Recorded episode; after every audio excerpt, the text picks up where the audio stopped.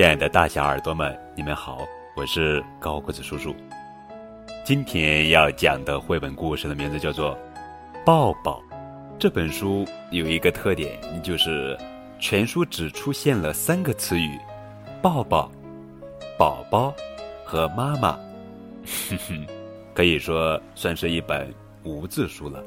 但是它极具感染力的画面表现，可以让孩子一看就明白发生了什么。拥抱是亲子间最自然的爱的表达，在父母的怀抱里呀，孩子享受愉悦的身体接触，也感受到无可取代的亲情与关爱。今天高叔要讲的故事《抱抱》，看似简单，却十分贴近孩子的生活经验。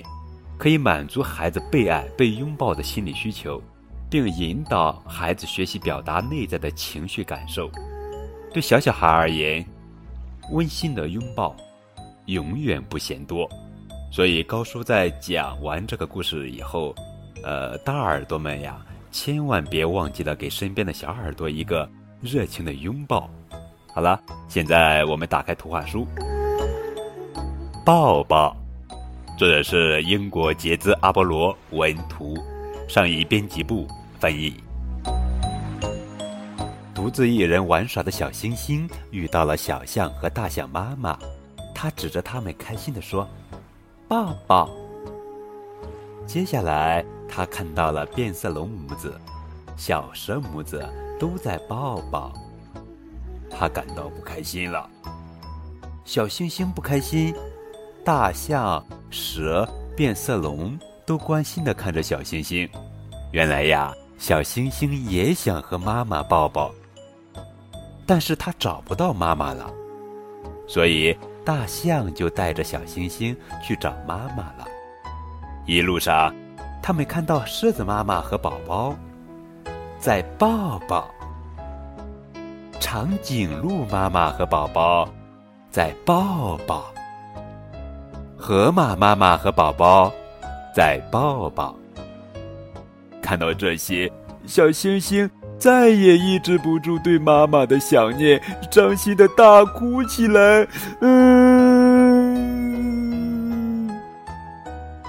我们可以看到“抱抱”这两个字呀，变大了很多，还有点变形。嗯嗯，抱抱。这时候，动物朋友们都围了过来，关心的看着小星星。这时，星星妈妈终于出现了，他大声喊着：“宝宝！”向小星星跑过来。我们可以在图画书中看到“宝宝”这两个字呀，非常大，可见星星妈妈找到孩子的喜悦和兴奋。小星星也大声喊着：“妈妈！”小星星向星星妈妈飞奔过来。就这样，在周围所有动物抱抱的欢呼声中，星星妈妈把小星星抱在了怀里。小星星还拥抱了大象妈妈。再后来，所有的动物朋友都抱在了一起，好像在开抱抱主题的大派对呢。哈哈哈。呃，这一页我们可以看到抱抱。是分享快乐。最后，小星星牵着妈妈的手回家了。好了，亲爱的大耳朵们、小耳朵们，这就是今天的绘本故事。抱抱，大耳朵们别忘了做最后一件事哦。